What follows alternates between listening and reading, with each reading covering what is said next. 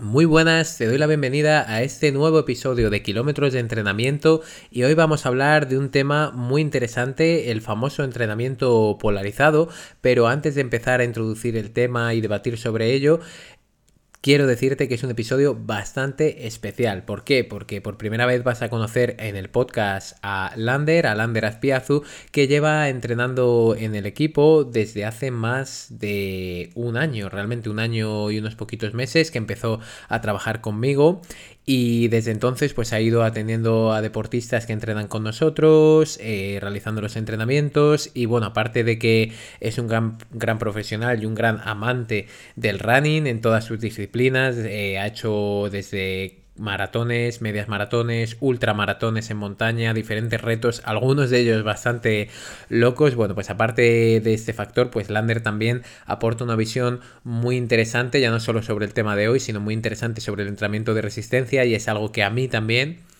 me ha servido, me ha ayudado mucho y me sigue ayudando día a día para seguir aprendiendo de, de, las ciencias del entrenamiento, de las ciencias del deporte y como digo, el poder contrastar con él cierta información es muy interesante para no cerrarnos y, no estar siempre con lo que a nosotros nos sucede o con las cosas que nosotros pensamos que son verdades a nivel de entrenamiento. El poder contrastarlas con alguien es muy interesante. Y de hecho, de ahí nace el episodio de hoy, que es entablar con él una conversación sobre entrenamiento polarizado, hablar de los beneficios que puede tener, de los diferentes mitos que hay en torno a este tipo de entrenamiento, de lo que se piensa que es y de lo que no es.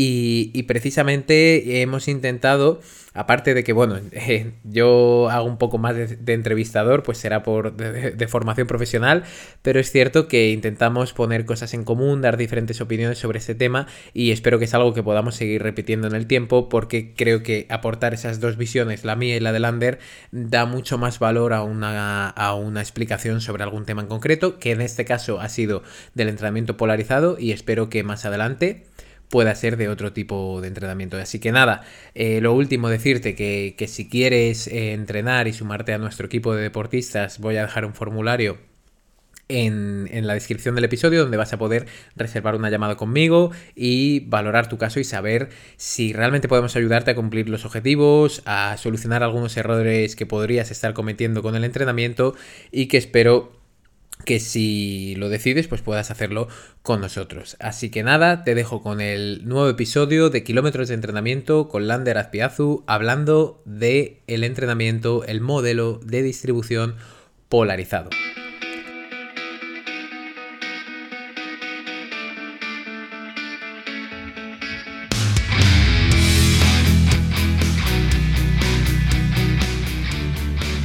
Te doy la bienvenida a Kilómetros de Entrenamiento, un podcast que te llevará a la línea de meta dando respuesta a tus principales dudas sobre entrenamiento de carrera, fuerza, nutrición, descanso y mucho más. Soy Javier Calvo, entrenador de corredores de larga distancia especializado en maratón y con este podcast espero ayudarte a cumplir tus objetivos. ¡Empezamos! Bueno, bienvenidos, bienvenidas a Kilómetros de Entrenamiento. Ya estamos por aquí con Lander. ¿Qué tal? ¿Cómo estamos? Hola Javi, pues la verdad es que un placer, ya tenía ganas de, charlar un rato contigo. Nada, como he dicho, ya lo entiendo porque, como he dicho en la introducción, ya llevamos más de un año trabajando juntos y pasa el tiempo rápido, eso sí, pero, pero ya nos conocemos bastante, compartimos bastante filosofía desde algunas cosas de entrenamiento, la verdad, y hoy justo vamos a hablar de algunas de ellas. Eh, pero bueno, antes de nada, preguntarte así un poquito más informal para los oyentes, ¿cómo vas? ¿Cómo llevas los entrenamientos después de la maratón de Madrid? Que fue un poquito durilla para tu caso en concreto, ¿no? Sí, bueno, la verdad es que para mi caso y creo que me consta que para, para algunos más y algunas más, eh, por, el, por el calor, yo creo más, más que por el recorrido, al final eso ya lo sabes, ¿no? Pero lo que no te esperas es cómo te afecte el calor. Y en mi caso, pues pues bueno, soy una persona que además de vivir en el norte y estar más habituado a climas más, más húmedos y más frescos, ya de por sí no, no soy muy amigo del calor, ¿no? Lo tolero muy, muy, muy, muy bien, aunque con, con los años vas un poquito, ¿no? Entendiendo el cuerpo y mejorando. Pero sí que es verdad que quizás no pensaba que, ¿no? que calentara tanto, a pesar de que ves las previsiones y tal, dices, bueno, va a hacer más o menos 18 grados, 20 tal, pero luego dices, bueno, igual, igual no es para tanto, ¿no? Pero luego cuando estás en, en faena, a veces eh, te, empieza, te, empieza, a pegar el, el hombre del mazo con el sol y a mí me pasó eso, ¿no? Fue todo genial, la verdad que iba sin, iba un poco corto de forma por una lesión en febrero, marzo, así, entonces la idea era terminar el maratón, pero bueno, eh, la cosa iba súper bien, y eso a pesar de que iba con una rozadura de antemano y, la verdad que me dio bastante lata, pero bueno, a pesar de eso iba disfrutando mogollón, mogollón, pasé la media, vamos, disfrutando más contento que la leche, y nada, a partir del kilómetro 25, así que yo creo que más o menos ya rondaban las 11 de la mañana, una cosita así, ahí ya se empezó a notar el sol y para los que son de Madrid y todos los que estoy muy bien, Avenida Valladolid, que es una recta larga, encima pegaba, me acuerdo, el sol de cara. Muy duro. dije, uff, esto, esto va a ser duro. Y la verdad que ahí resistí, entré a la casa de campo y dije, bueno, ha sido un poquito de sombra, pero la verdad es que tampoco había demasiada sombra. Sea, se notaba así que refrescaba un poquito, pero la verdad es que ahí también había sensación de agobio, que iban pasando gente por el otro lado, entonces ese cúmulo de gente y todo también hace como un poquito más de un clima más de, ¿no? de agobio, de calor, y a partir de ahí fue la verdad un sufrimiento bastante grande, ¿no? Eh, por el hecho de, desinflarte, de quedarte como sin fuerzas por el calor, y bueno, pues en estos casos, como suele pasar, pues, pues apretar los dientes, agachar la cabeza y hasta meta. Eso es lo que pasó. Pero bueno, en términos generales, luego fue una experiencia bonita, a pesar de sufrir, y nada, me quedo con eso. Vale, vale, vale, perfecto. Yo ahí te pude ver en justo en la calle Segovia, que es una parte muy dura, que de hecho por eso estuve allí, pero es cierto que luego me acerqué más a la zona de Avenida Valladolid y Casa de Campo, y, y, las personas que ya iban detrás de ti, que van a acabar ya, bueno, mucho más, mucho detrás de ti, ¿no? En torno a las cuatro horas o cuatro y pico, que ya son gente más o menos, yo empecé a ver a los que acababan en eh, tres horas cuarenta y cinco, cuatro horas, cuatro horas y cuarto, y ahí ya el calor era, era una bestialidad. Además, es algo que estamos viendo este año, es especialmente grave, creo, porque ya tenemos, por ejemplo, lo que ocurrió en la Beovia en noviembre de 2022, que fue una Beovia súper calurosa. Lo digo porque también tú conociendo la zona, es algo que, que este año se está viendo que es bastante repetitivo y está ocurriendo de esta manera. O sea que, que, prepararse para eso es importante, cada vez más creo en España, cada año va a ser más importante por lo que parece. Sí, sí, así es. Parece que, bueno, la media de temperatura está subiendo y al final lo que vamos a encontrarnos no es solo ya en el centro o en el sur, sino que en, todo, en todo el país, que haya temperaturas inusuales ya a partir de pues, febrero, marzo o incluso abril, que ya no es solo en verano o en primavera, sino que ya nos toca abrocharnos el cinturón, eh, vamos, en todo el año, casi casi. Pues sí, sí, sí, y hablando y hablando con esto, ya un poquito con el tema de hoy, hablando de maratones y de larga distancia, algo que quizás está más en boca de todos últimamente y entrando ya en temas de entrenamiento, es el polarizado. Es algo que hemos oído mucho, entrenamiento polarizado, distribución polarizada, y hoy vamos a hablar de este tema en el podcast. Y me gustaría, pues bueno, que pudiéramos empezar primero eh, diferenciando o haciendo hincapié sobre algo yo creo que se puede confundir porque se entiende muchas veces el polarizado como un tipo de entrenamiento a nivel casi global, ¿no? pero hablamos más de una distribución de la intensidad. ¿Qué es la distribución de la intensidad en el entrenamiento? Bueno, pues eh, como tú dices, sí que se suele confundir un poquito y la misma palabra lo indica, ¿no? Al final la distribución de la intensidad es el modo de, distribuir la intensidad, pero no teniendo en cuenta, digamos, un periodo grande de entrenamiento o un bloque de entrenamiento, sino teniendo en cuenta eh, un, microciclo de entrenamiento. Digamos que sería, eh, pues para que nos entendamos, eh, un microciclo puede, puede oscilar, ¿no? Entre los 5 y los 10 días, pero bueno, nosotros normalmente utilizamos la semana como microciclo, ¿vale? Entonces, entendiendo como una semana, ¿vale? Es la forma o porcentaje en el que distribuimos la intensidad de manera que cuánto dedicamos a la baja intensidad, cuánto dedicamos a la media intensidad y cuánto dedicamos a la alta intensidad, ¿vale? Y eso lo solemos confundir mucho con, el, con la periodización, ¿vale? Con el enfoque que se le da al entrenamiento dentro de una temporada o dentro de un macrociclo que eso corresponde a un objetivo. Si yo quiero preparar el maratón de Madrid, ¿vale? Todo el bloque de entrenamiento, ¿vale? La periodización sería el enfoque que se le da. Si prefiero empezar por un enfoque más tradicional, donde priorizo eh, la baja, el volumen, en este caso, a la intensidad, o una periodización más inversa, donde al principio priorizo más la intensidad, los entrenamientos más cortitos y más de exigencia, y luego paso ya a meter más volumen. Eso es, sería la priorización y la distribución de la intensidad es en un microciclo concreto, ¿vale? ¿Cómo distribuyo eh, esa intensidad? Claro, ahí sí que entraremos luego con ello, pero me gustaría decir antes ya de, definir bien el polarizado y todo, eh, que muchas veces asociamos, ayer además lo escuchaba en otro podcast, que solemos ser bastante dicotómicos, me refiero, o eso sí o no, o eso bueno o malo. Y entonces, antes de entrar a analizar en este caso esta distribución de la intensidad polarizada, eh, Lander ha comentado la periodización, si es tradicional o si es inversa. Y ahí ya nos viene la pregunta, ¿y qué hago yo? ¿Qué es mejor? ¿no? Entonces, no es tanto que si hay uno mejor o uno peor, de hecho estas son las más comunes que se utilizan más y, por ejemplo, nosotros con los deportistas que trabajamos podemos utilizar una u otra dependiendo del estímulo, de cómo ha reaccionado el deportista en anteriores periodizaciones, qué es lo que creemos que le puede ir mejor, su nivel actual, pero podemos llegar a un nivel de rendimiento muy bueno, en este caso, por ejemplo, en maratón, aplicando un tipo de periodización u otra. O sea que eso ocurre también ¿no? con el tema de la distribución de la intensidad polarizada, que luego entraremos en más em, distribuciones de intensidad que existen. Y muchas veces no es que sea ni mejor ni peor, sino que puede ser más óptimo según el momento de la persona, el momento del año, la experiencia que tenga, ¿no? Que creo que eso es importante recalcarlo.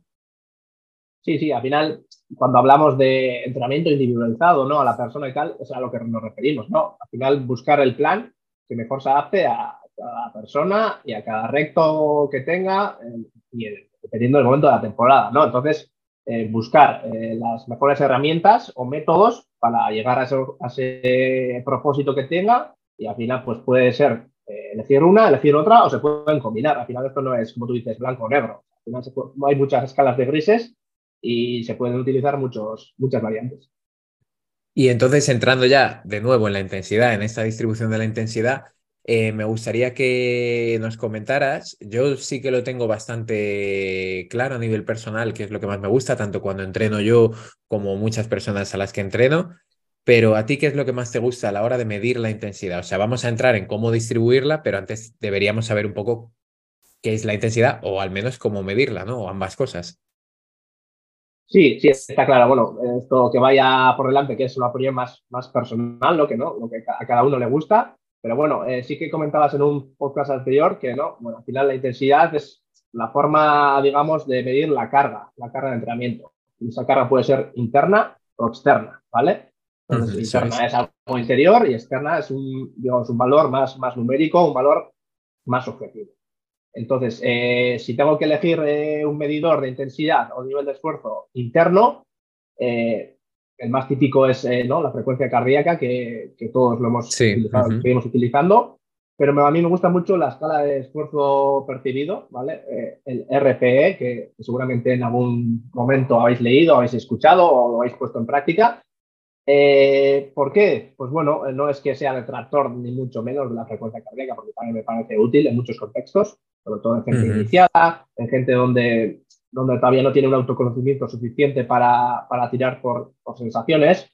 Pero bueno, la, la, escala RP en este caso a mí me parece súper útil porque, bueno, al final eh, tiene en cuenta mucho el estado en el que estés, tanto físico como mental, eh, cada día de entrenamiento. Entonces, eso quiere decir que, que, bueno, al final te regulas también la intensidad dentro de cada entrenamiento, aunque el valor RP en un, en un entrenamiento determinado sea un número, ese, ese valor va a equivaler a un ritmo diferente. No siempre estamos igual, no siempre estamos igual de descansados, no siempre hemos comido bien, no siempre estamos igual de felices. Entonces, eso, eso fluctúa, ¿no? Y eso, al final, lo que te hace es adaptar eh, cada entrenamiento pues, a las sensaciones que tengas. Y eso lo que hace al final es no sobrelimitarte. Por ejemplo, con la frecuencia cardíaca sí que existe el riesgo de que, por ejemplo, si tengo que correr en una zona 2 que es hasta 150 pulsaciones, puede ser que en un momento determinado eh, porque haga calor, porque haya dormido mal o lo que sea, eh, me pase súper fácil de ese pulso y entonces es como que no estoy llegando a la intensidad porque realmente me he pasado enseguida y, y tengo que ir súper, súper suave porque me estoy pasando. O puede pasar lo contrario, que tenga un día súper bueno, que haga fresco, que sean las condiciones óptimas y que para llegar a ese pulso eh, mínimo tenga que exportarme más de lo debido, porque después que no sube el pulso, no sube el pulso, claro va tirando, tirando, tirando para llegar a ese número concreto. Pero realmente la percepción interna igual es mayor que otro día. claro, eh, tener eh, regular esa percepción, esa escala RP, lo que te ayuda es a que no pase eso, que siempre eh, corras en función de lo que te pida el cuerpo. Claro, hay diferentes escalas RPE pero normalmente lo que más se suele utilizar y lo que yo veo más suele ser del 1 al 10, ¿no? Una escala de esfuerzo del 1 al 10. Ahí creo que sí que es importante que eso nosotros, por ejemplo, a nivel interno, sí lo hemos hablado muchas veces, cómo transmitir a nuestros deportistas que es del 1 al 10, ¿no? Que es el 1, que es el 2, que es el 3, más o menos para que pueda haber una estandarización. O si voy a hacer unas series, ¿qué mido? ¿El total de la sesión o dentro de cada serie mido esa percepción de esfuerzo? Pero sí que es cierto que también cada vez más investigaciones y muchas más metodologías, incluso dentro del entrenamiento de fuerza también, se basan mucho en esto, porque yo aquí lo he comentado es un montón, el tema del RIR, por ejemplo, en fuerza, repeticiones en reserva, no deja de ser algo que también responsabiliza a la persona de sus sensaciones, ¿no? ¿Cuántas repeticiones en reserva me dejo para llegar al fallo muscular? Es una sensación, es algo que podemos valorar de forma subjetiva, pero que efectivamente también día a día puede cambiar y de esa manera puede hacer que afinemos más por arriba de si el entrenamiento debería ser más duro o por debajo, ¿no? Luego de esa mano también creo que me habías comentado que te parece interesante a mí también en asfalto los ritmos. Me parecen muy interesantes cuando preparamos eh, carreras de asfalto porque también con personas con más experiencia que ya se pueden ir individualizando todas las zonas de ritmos Em, las personas también va muy de la mano cuando se corren llano, cuando se corren asfalto con estas sensaciones, ¿no? Tú esta parte, ¿cómo, cómo la ves también? Lo de medir la intensidad en base a, ritmos también. Sí, no, resulta útil eh, por dos aspectos, ¿no? Eh, diría que los ritmos, eh, a mí por lo menos, me son útiles ya a partir de series, digamos, que parten de dos minutos hacia arriba. ¿Por qué, ¿Por qué digo esto? Porque las series más cortas de que no superan el, minuto o minuto y medio o algo así, al final eh, son tan cortas que, por un lado eh, el esfuerzo va a ser ya va a ser ya alto de per se. Entonces, eh, muchas veces no hace falta que te fijes en el ritmo porque para cuando te pongas en marcha y, termines, o sea, no te ha dado tiempo ni casi a, estabilizar el ritmo. claro, y con los GPS además, ¿no? Hasta que cogen la marcha por ejemplo, hacer una serie de 200 o 300 metros y estar mirando el, ritmo que llevo, muchas veces es una pérdida de tiempo. Entonces, sí que a partir de ya dos minutos, donde ya se estabiliza el ritmo, el GPS y tal, y ya son series más sostenidas, sí que me parece interesante por dos aspectos. Uno, porque eh, si tenemos nuestras zonas de ritmo bien, eh, bien organizadas y estipuladas, lo que nos va a ayudar es a estimular diferentes eh, los umbrales o diferentes zonas que queramos. Zona 4, zona 5, volumen máximo de oxígeno y ese ritmo eh, que tenemos en ese rango que hemos eh, obtenido de las zonas, sea cual sea el cálculo que hemos hecho, al final es un dato objetivo y que, se va a acercar a, lo que, a lo que el cuerpo pide. ¿no? En ese sentido, me parece bien tener ese dato. Y luego ya a nivel competitivo, ¿no? Si ya hablamos de series más largas, donde nuestro objetivo es trabajar ritmos competitivos, si el objetivo en maratón es correr a 5 minutos el kilómetro, eh, inevitablemente el entrenar a 5 minutos el kilómetro o diferentes bloques, me da igual 3, 4 kilómetros o los que sean, eh, va a ser de ayuda porque estaremos automatizando el, el cesto de carrera, estaremos eh, aprendiendo a ser más eficientes en, ese ritmo, aprendiendo a, también a qué sensaciones me transmite el cuerpo, ¿no? físicas y psicológicas ese ritmo. Entonces, el tener un valor fijo porque me tengo que atener a eso, porque si el objetivo es un número, o sea, la mayor fiabilidad me va a dar ese número. Entonces, en ese sentido, eh, entrenar también series, ya sean más largas o un poquito más cortas, a esos ritmos, eh, siguiendo la intensidad en cuanto a ritmo, va a ser, va a ser bastante necesario. Así que es verdad que ahora también eh, ha hecho aparición el tema de la potencia, ¿vale? que no deja de ser una estimación en el running, a diferencia del ciclismo, donde, donde la potencia se estima directamente, porque al final se ejerce la fuerza sobre el pedal y ahí es donde está el potenciómetro. En el caso de la zapatilla, eh, es un dispositivo que normalmente se lleva entre los cordones, eh, como el street y demás, y que estima la potencia, porque eh, para que fuera algo real tiene que estar o la plantilla o bien en la suela. De momento no se ha, no se ha desarrollado nada así. Entonces, sí que es verdad que las investigaciones dicen que se aproxima bastante a lo real y que en un futuro seguramente sea una herramienta súper válida y veremos a ver si dentro de unos años si seguimos entrenando por ritmos, por potencia o cómo lo hacemos.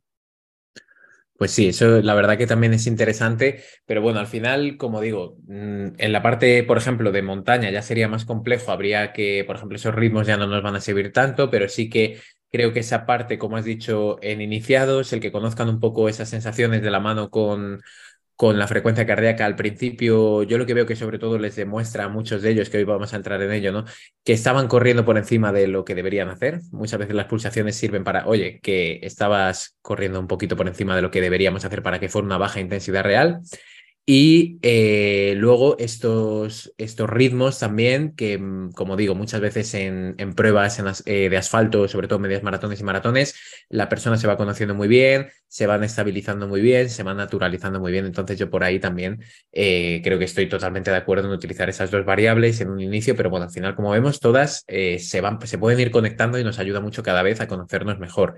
Y ya entrando en el entrenamiento, en este enfoque, en esta distribución de la intensidad polarizada, qué es y qué beneficios eh, nos, nos, demuestran eh, las investigaciones en cuanto a entrenamiento polarizado. Vale, pues bueno, el entrenamiento polarizado no deja de ser, eh, como hemos comentado al inicio, un tipo o una forma de distribuir la intensidad, ¿vale? Como su nombre indica, buscamos los polos del entrenamiento, es decir, digamos, los puntos más alejados. En este caso, ¿qué sería? Pues sería la baja intensidad y la alta intensidad. En cuanto a la baja intensidad, eh, la teoría pura del entrenamiento polarizado dice que el 80% de nuestras sesiones, digamos una semana, por ejemplo, tienen que ser a baja intensidad. Y cuando decimos baja intensidad es por debajo del, primer umbral o del umbral aeróbico. En este caso, para que nos entendamos, los runners, pues serían zona 1 y zona 2. ¿vale? Y el 20% restante sería por encima del umbral anaeróbico, ¿vale? Si tomamos en, cuenta el modelo trifásico de distribución de la intensidad, sería todo por encima del umbral anaeróbico. En este caso, zonas 4, zona 5, o sea, todo lo que conlleva eh, alta intensidad. Y lo que no se toca, bajo ningún concepto, es la zona media o zona entre umbrales, que para los que nos entendamos sería pues, la zona 3 más. Claro, ahí yo siempre también para los que estáis menos iniciados o menos experimentados, eh, comentaros que la zona 3 o esa parte media se va a tocar, me refiero. Puedes hacer un rodaje de baja intensidad y que se salga un poquito de sensaciones y que toques esa parte. Puedes, obviamente, cuando haces un entrenamiento de alta intensidad hasta que llegas a esas zonas, zonas altas, tienes que pasar sí o sí por las zonas medias. Pero con esto quiero lanzar un mensaje también de que no pasa nada, de que también hablamos de un porcentaje total. Me refiero, un entrenamiento a baja intensidad de 60 minutos, si 50 minutos de ellos se han realizado a baja intensidad, sigue estando bien. ¿Habría sido mejor hacer los 60 completos a baja intensidad? Sí, es mejor, tenemos más tiempo en ese objetivo de entrenamiento que buscamos, pero que tampoco, sobre todo para que los que tenéis menos experiencia, que no se acaba el mundo, que no pasa nada, que no es que no podamos tocarlo en ningún momento, sino que era para aplicar correctamente, en este caso, una distribución polarizada, habría que hacerlo de esta manera, ¿no?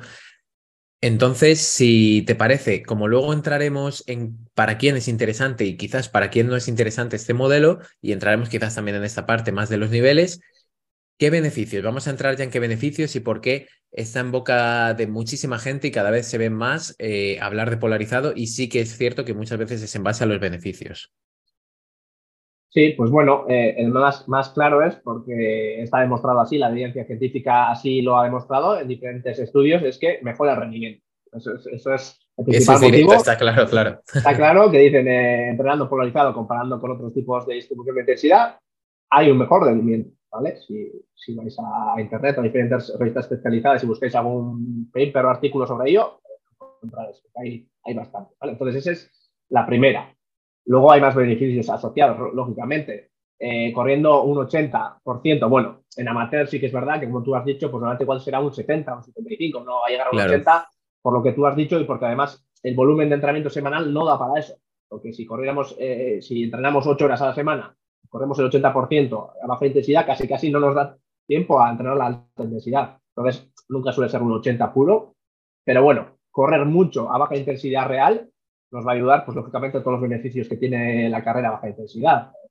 Oxidación de grasas, eh, aumento de celular, una mejora celular de las mitocondrias, eh, aumento de la capilarización y demás. O sea, todo lo que conlleva la baja intensidad, como lo estamos llevando a un nivel bastante alto, más de lo normal, pues nos estamos beneficiando de eso para que luego seamos más eficientes, ¿no? Y en el momento que el cuerpo pues bueno, agote sus reservas, sobre todo de glucógeno y demás, tengamos eh, pues bueno, mucha capacidad de tirar también de, las grasas, ¿no? Se puede ser uno de los beneficios asociados y, y también relacionado con eso, que joder, al final eh, el rodar mucho a baja intensidad que disfruten los entrenamientos, es decir, que no salgas con la sensación de que te tienes que exigir y quizás ese día que, que dices, joder, es que no apetece mucho, pero bueno, piensa, pues que es un trabajo a baja intensidad y que no te va a suponer un esfuerzo aparente. Entonces, sale a disfrutar. O sea, el, lo, que tiene bueno que es cuando tienes que correr suave, tienes que correr suave, muy suave, y disfrutar y, y no preocuparte. Entonces, eso es, para mí también es un beneficio, ¿no? El hecho de salir, decir, hoy no me tengo que exigir,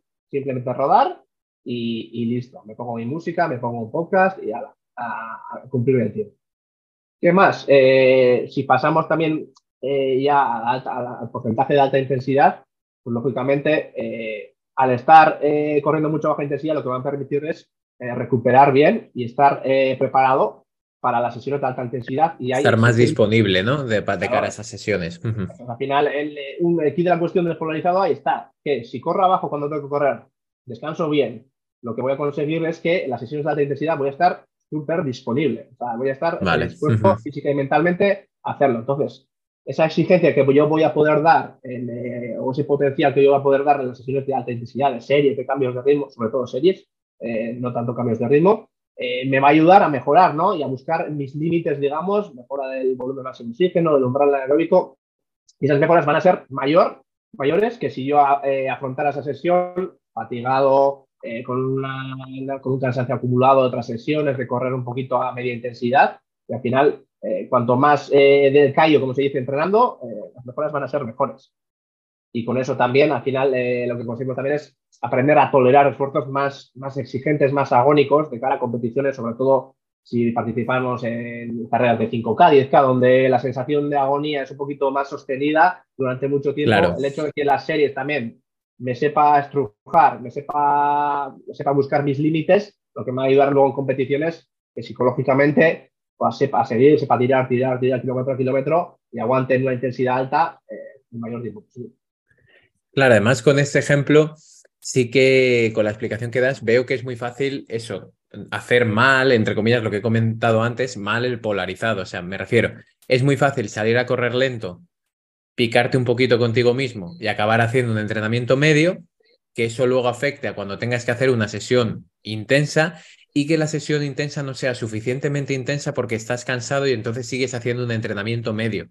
Entonces, como que, o sea, no es que sea muy fácil fallar, tampoco quiero dar ese mensaje, no fallar, o muy difícil hacer un entrenamiento de baja intensidad, porque es lo que has dicho también, si cambiamos un poco el chip, es muy fácil hacerlo, porque tienes que ir lento, ya está, no pasa nada, disfrútalo, te puedes poner un podcast como este, por ejemplo, o cualquier otro podcast, o cualquier cosa, pero algo que a ti te permita conectar con la carrera, ir realmente a baja intensidad y disfrutar de eso y luego los días siguientes lo vas a agradecer, pero que también veo que es algo fácil, que ahora vamos a entrar ahí, el hecho de Mm, salirse de esa baja intensidad, entrar en media, llegar al entrenamiento de alta intensidad cansado y seguir haciendo la media porque realmente no puedes dar ese máximo, ¿no? Es donde veo un poco el, el peligro de este, de este método de distribución.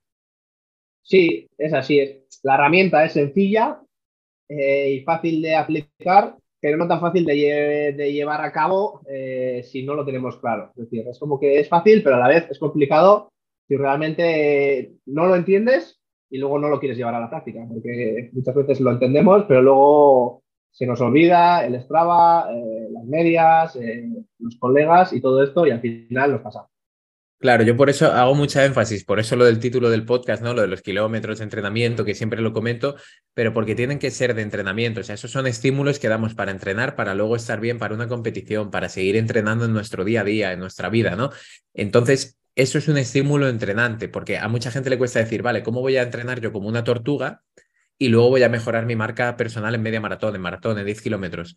Pues sí, o sea, por los beneficios que nos trae, por ejemplo, lo que has comentado, ¿no? El tema de, por ejemplo, el aumento de la densidad mitocondrial. Sabemos que es una célula directamente que se encuentra en las, en, las fibras musculares y que ayuda a la producción de energía. Si nosotros aumentamos esa densidad de las mitocondrias o hay un mayor número, vamos a poder producir más energía, vamos a ser más eficientes por unidad de fuerza, ¿no? Por unidad de aplicación de fuerza. Entonces, ese simple beneficio se consigue mucho más fácilmente cuando hacemos estos entrenamientos a baja intensidad, pero son beneficios que luego nos van a dar buenos resultados en las competiciones. Entonces, es, nosotros eso ya sabes que lo hacemos mucho, porque a ti también te toca esa parte, entre comillas, de educar a la persona, de decirle, oye, que esto es es un estímulo puramente entrenante. O sea, hoy vamos a entrenar, no vamos a competir, vamos a coger una herramienta que nos va a servir para mejorar, pero no estamos compitiendo hoy, no tienes por qué juzgar tus ritmos o tu rendimiento, tus sensaciones hoy en concreto, ¿no? Es simplemente un estímulo de entrenamiento. Sí, sí, así es. También entendemos como entrenadores, y como tú bien sabes, que pues, dependiendo de la persona y del nivel y de su experiencia, que el ritmo lento resulte demasiado lento y frustrante, ¿no? Entonces, en ese caso sí que es verdad que ahora hablaremos quizás para mm. quien no esté tan indicado, y entendemos que puede resultar difícil para unas personas el hecho de correr tan lento porque casi casi es caminar, casi casi es como que perciben que no están corriendo, entonces también eh, es más difícil, ¿no? Pero ya, eh, digamos, globalmente el hecho de correr lento eh, es como digo yo siempre, no hay que demostrar nada a nadie, vamos. Sí. No son, no son competiciones y, también me decía, me acuerdo que me decía un amigo que corría, a mí me decía el entrenador que tiene que dar siempre unos días eh, a la semana que hasta el más lento del pueblo te pasa. Como decir, como que tienes que correr. Sí, no, por poner un ejemplo claro. Como que, da igual quién te pasa, como si te pasa alguien caminando, es que da igual, ¿no? Que luego ya cuando toque demostrar, demostraremos. Pues sí, ahí y ahora entramos entonces. ¿Para quién crees que no es interesante este modelo? O sea, lo hemos ido hablando, ¿no? Pero ¿para quién crees que es menos indicado?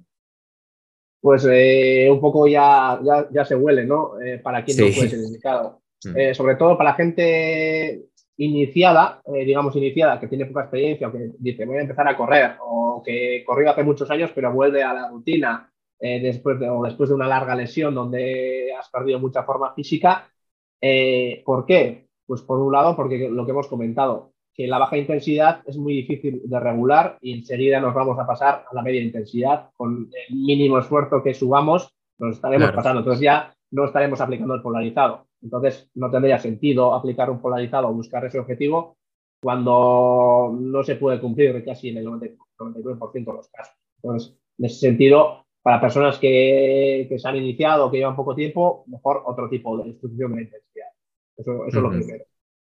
Luego también eh, pues bueno, hay gente que, lleva muy bien la baja intensidad, pero la alta intensidad, eh, pues no tan bien. En el sentido, por un lado, de que, pues bueno, no hace series o no está habituado a hacer series. Pues claro, si en un polarizado buscamos el muy suave y el muy fuerte, claro, si no está habituado a hacer un tratamiento de series, en ese muy fuerte no va a ser capaz eh, de rendir ni de llegar a los mínimos eh, exigibles para estar en un polarizado y lo que vamos a estar eh, consiguiendo al final es correr una intensidad media, media o media alta, donde ya no sería un polarizado, sería, sería, otro tipo.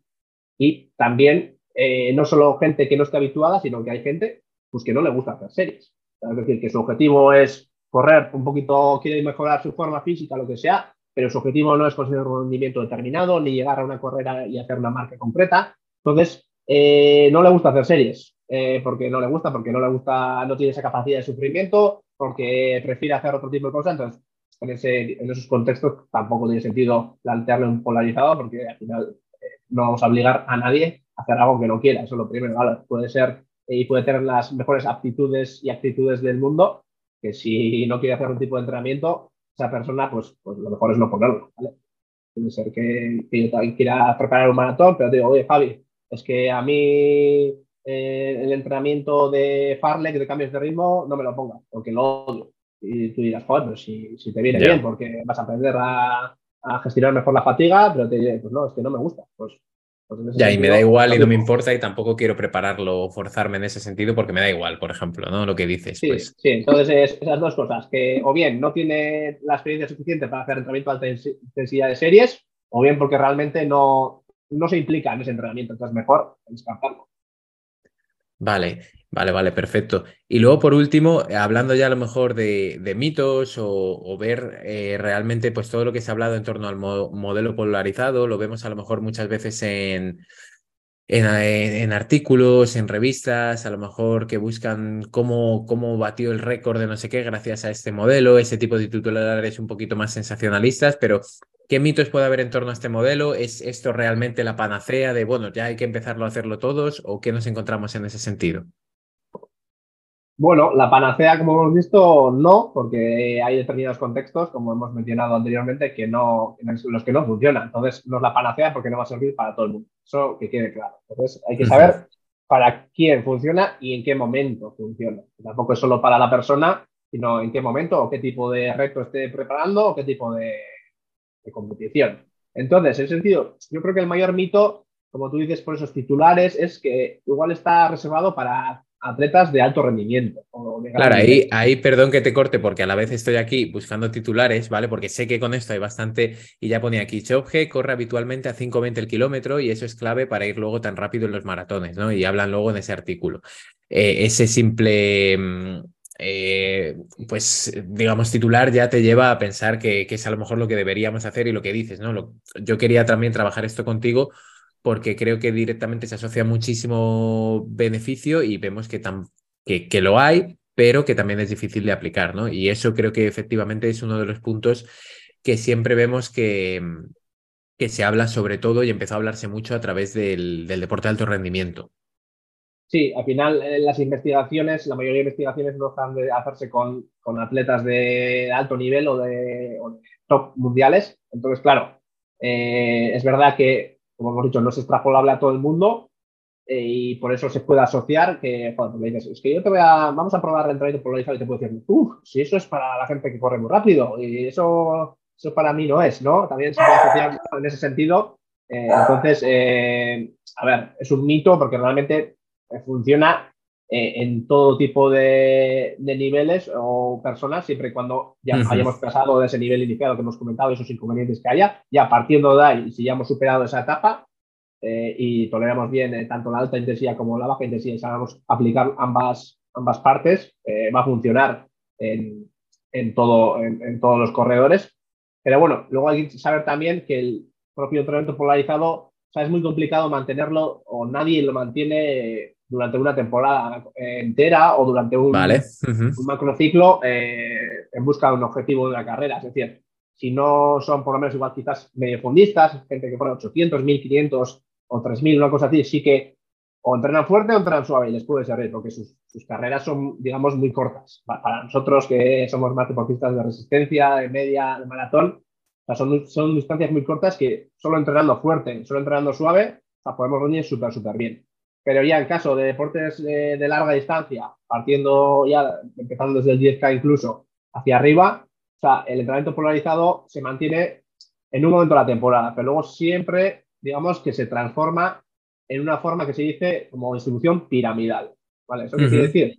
Hacemos esa transición del polarizado ¿no? al piramidal. Eso es, que ya esa media intensidad que antes no se tocaba, ahora aparece. ¿Y por qué? Porque al final eh, la mayoría de competiciones, tanto la maratón como la media, incluso una parte del 10K, se hace a media intensidad. No es empezar y de repente llegamos a la alta intensidad. Entonces, claro, si yo no trabajo esos ritmos nunca, nunca, nunca, en el momento que me toque hacerlo en competición, ya el cuerpo, joder, pues si yo no sé correr a este ritmo, no lo he practicado, entonces el cuerpo dirá, uy, hay, algo que... a nivel mental, ¿no? También de decir, vale, lo he practicado, estoy seguro sobre estos ritmos, me me noto, yo creo que un punto ahí con maratón que siempre lo comento es tratar de naturalizar el ritmo que luego quieres llevar, y aquí creo que es importante hacer esos entrenamientos, ¿no?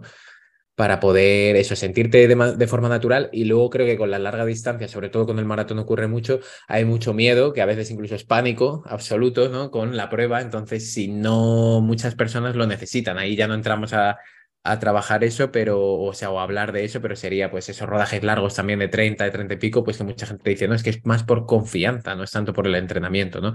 Pues aquí yo creo que sería algo parecido, también que esos ritmos tenemos que tocarlos porque luego los vamos a utilizar en una carrera bastante larga, ¿no?